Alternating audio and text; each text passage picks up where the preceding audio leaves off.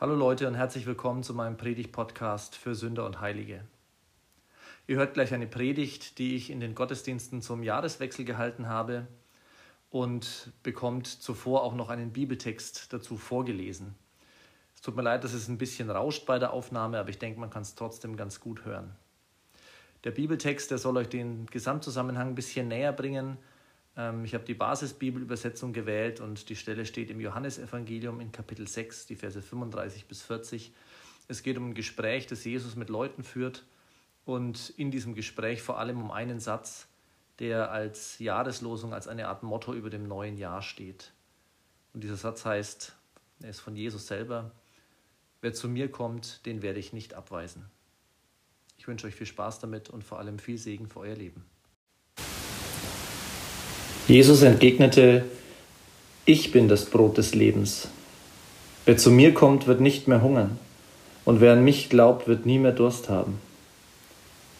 Aber ich habe es euch ja schon gesagt, obwohl ihr meine Taten gesehen habt, schenkt ihr mir keinen Glauben. Alle, die mein Vater mir anvertraut, werden zu mir kommen. Und wer zu mir kommt, den werde ich nicht abweisen. Denn dazu bin ich vom Himmel herabgekommen, nicht um zu tun, was ich selbst will, sondern was der will, der mich beauftragt hat. Und das ist der Wille dessen, der mich beauftragt hat. Ich soll keinen von denen verlieren, die er mir anvertraut hat. Vielmehr soll ich sie alle am letzten Tag vom Tod erwecken. Denn das ist der Wille meines Vaters. Alle, die den Sohn sehen und an ihn glauben, werden das ewige Leben erhalten. Am letzten Tag werde ich sie vom Tod erwecken.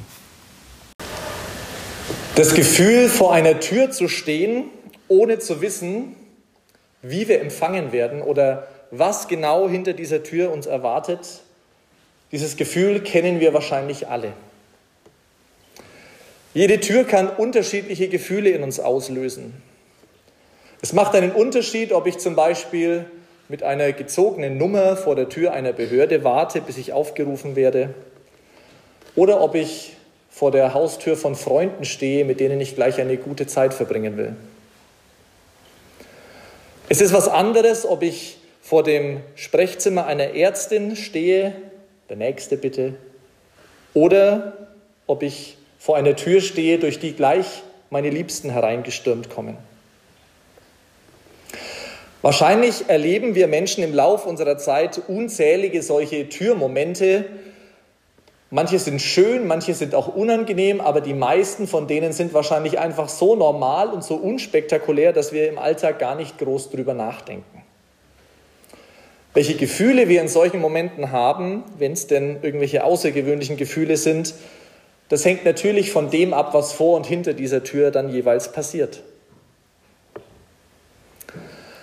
Auch der Übergang in ein neues Jahr kann so ein Türmoment für uns sein.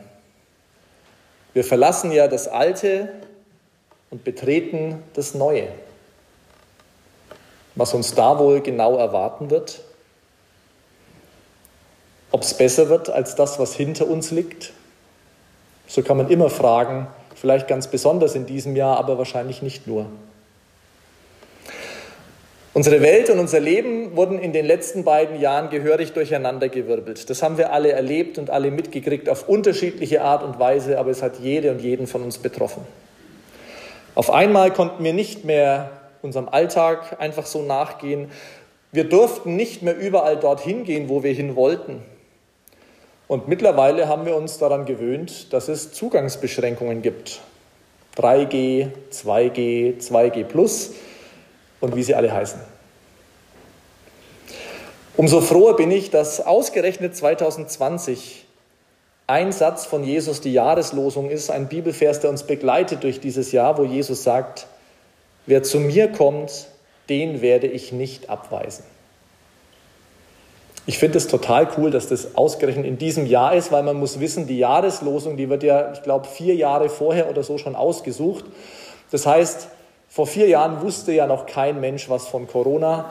Ähm, Wenn es in eine aktuelle Situation passt, diese Jahreslosung, dann nicht, weil die Leute das wussten, die es ausgesucht haben.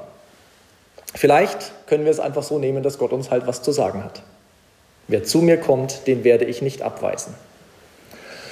Das ist nicht einfach eine Feststellung, sondern eigentlich ist das eine einfache und uneingeschränkte Einladung von Jesus. Kommt zu mir, ich werde euch nicht abweisen. Und ich finde, es tut unglaublich gut, das zu hören, oder? Bei Jesus gibt es eben keine Zugangsbeschränkungen. Er empfängt uns mit offenen Armen. Wenn du müde und ausgelaugt bist von den Anstrengungen dieser verrückten Zeit, dann komm zu ihm. Wenn du dich freust, dass du dieses letzte Jahr gesund und munter überstanden hast, dann komm zu ihm mit deiner Freude. Wenn du es kaum erwarten kannst, dass endlich was stattfindet, auf das du schon so lange wartest und auf das du dich schon so lange gefreut hast, dann komm damit auch zu ihm. Und wenn du Angst vor der Zukunft hast oder wenn Sorgen dich plagen, dreimal darfst du raten, komm zu ihm. Egal, ob du gerade vor Freude strahlst oder ob dein Leben in Trümmern liegt oder ob du einfach ohne große Gefühlsregungen deinen Alltag meisterst, Jesus will, dass du zu ihm kommst. Wir Christen wissen, dass es darum geht. Und ich glaube auch, wir haben erlebt, wie gut es tut, zu Jesus zu kommen. Wenn wir fragen würden, wir würden wahrscheinlich ziemlich viele Geschichten zusammentragen können davon, wie es ist, zu Jesus zu kommen. Wie schwierig es manchmal ist für uns, wie es uns Überwindung kostet, aber wie viel Gutes wir auch schon erlebt haben. Und ich finde es erstaunlich, dass, obwohl wir so viele gute Erfahrungen immer wieder gemacht haben, es trotzdem immer wieder eine Überwindung ist. Ich kenne das selber aus meinem eigenen Leben. Dann will man es halt doch selber machen und selber hinkriegen und was weiß ich. Kommt zu mir, ich werde euch nicht abweisen, sagt Jesus. Und wenn es Leuten geht, so geht, die Jesus schon so lange kennen, wie schwer muss es dann erst für Menschen sein, die Jesus noch nicht persönlich kennengelernt haben? Leute, die nicht auf solche guten Erfahrungen mit ihm zurückgreifen können, weil Jesus für sie bisher bloß irgendwie ein theoretischer Gedanke war. Sie müssen sich ja schwer tun mit dieser Einladung, denke ich mir. Ich habe heute ein Bild mitgebracht, das alle, glaube ich, gekriegt haben am Eingang, das für mich diesen Zwiespalt ziemlich gut symbolisiert. Da ist ein Weg, den man gehen kann, ganz zentral. Man sieht den vor sich liegen, diesen Weg. Und man kann auch erkennen, dass der mit viel Aufwand vorbereitet worden ist. Und zwar aus dem Grund, dass man an sein Ziel gelangt.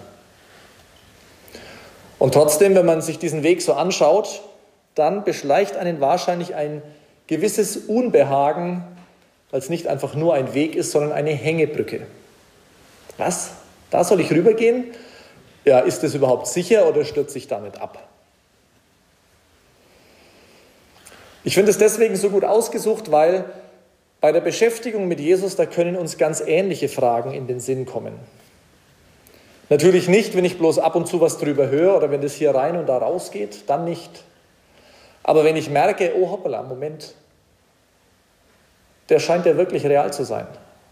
Und der scheint ja tatsächlich mich zu meinen. Ich bin jetzt irgendwie angesprochen von Jesus diese Einladung, die gilt mir persönlich, ja, dann wird es ernst. Und dann beschleichen mich diese Fragen und ich kann sagen, ja, ist es denn überhaupt sicher? Ja? Ähm, oder etwas anders lautend, aber eigentlich in die gleiche Richtung gehend. Ist das mit Jesus und dem Glauben, also ich meine, wir sind uns einig, man kann ja alles übertreiben, oder? Ja. Und ist das nicht bloß was für abgehobene Leute? Ich bin doch ganz normal, ich stehe doch mit beiden Beinen im Leben. So könnten wir fragen. Und wir könnten natürlich auch denken, ja, wenn ich mich darauf einlasse, auf diese Einladung von Jesus, ähm, darf ich dann denn überhaupt noch mein Leben genießen?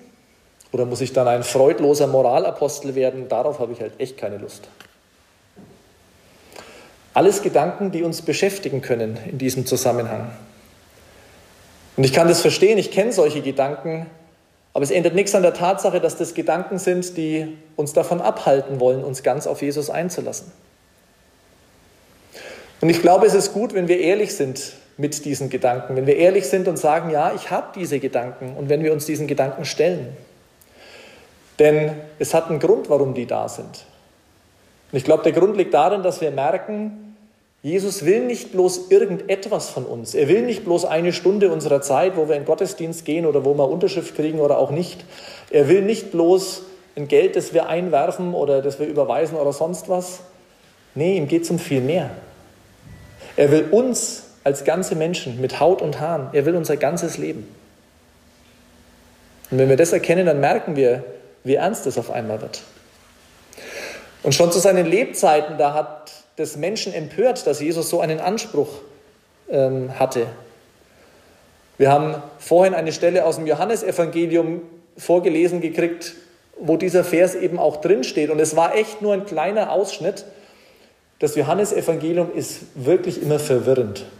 Da passiert so oft, dass Leute sich mit Jesus unterhalten und man hat das Gefühl, es läuft auf verschiedenen Ebenen. Die reden immer aneinander irgendwie vorbei.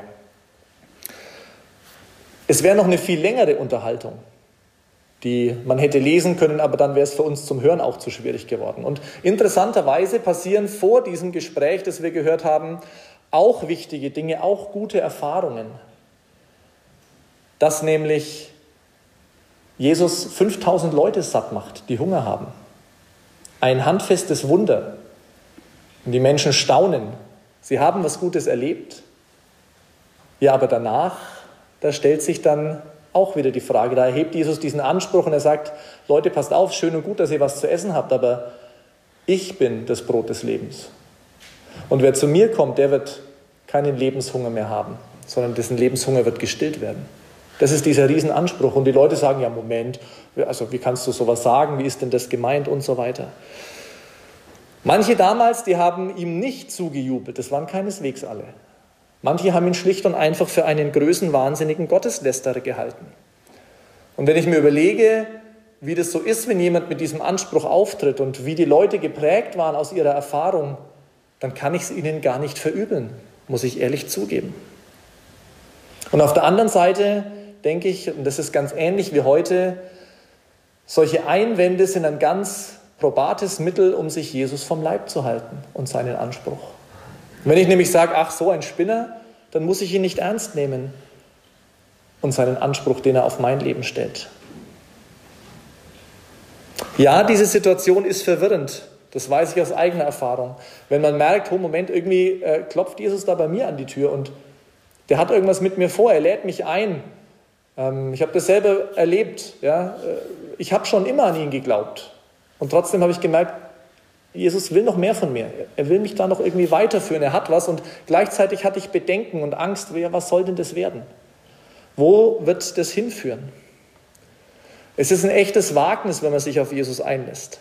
So wie es ein Wagnis ist, wenn man über diese Hängebrücke auf dem Bild geht. Wir wissen nicht genau, was uns erwartet. Wie geht mein Leben weiter, wenn ich diese Einladung von Jesus annehme? Wir wissen nicht genau, was uns erwartet, aber wir wissen, wer uns erwartet. Und ich glaube, das ist der entscheidende Unterschied. Denn das ist nämlich dieser Jesus, der von sich sagt, ich bin das Brot des Lebens. Und wer zu mir kommt, dessen Lebenshunger wird ein für alle Mal gestillt. Der, der uns eben nicht in die Pfanne haut, der nicht versucht, uns den Spaß am Leben zu nehmen, sondern der sagt, hey, pass mal auf, renn doch nicht dem ganzen Mist hinterher, sondern komm zu mir, dann hast du wirkliches und echtes Leben. Ich wünsche mir, dass Menschen in unseren Gemeinden diesen Jesus so kennenlernen können, dass sie seine Einladung hören, dass sie ihn erleben können, dass sie eingeladen werden, zu ihm zu kommen mit den kleinen und großen Dingen in ihrem Leben und nicht nur um die Dinge abzuladen, sondern mit ihrem ganzen Leben, um ganz mit ihm in Verbindung zu sein, damit ihr Leben heil wird. Und ich glaube, dass wir als Gemeinde, wir als Kirche auf der ganzen Welt genau dazu da sind dass wir diese Einladung von Jesus weitergeben und dass wir uns auch selber natürlich immer wieder einladen lassen, zu ihm zu kommen. Und der Friede Gottes, der höher ist als alle Vernunft, der bewahre unsere Herzen und Sinne in Jesus Christus, unserem Herrn, und der mache uns mutig, dass wir immer wieder zu ihm kommen. Amen.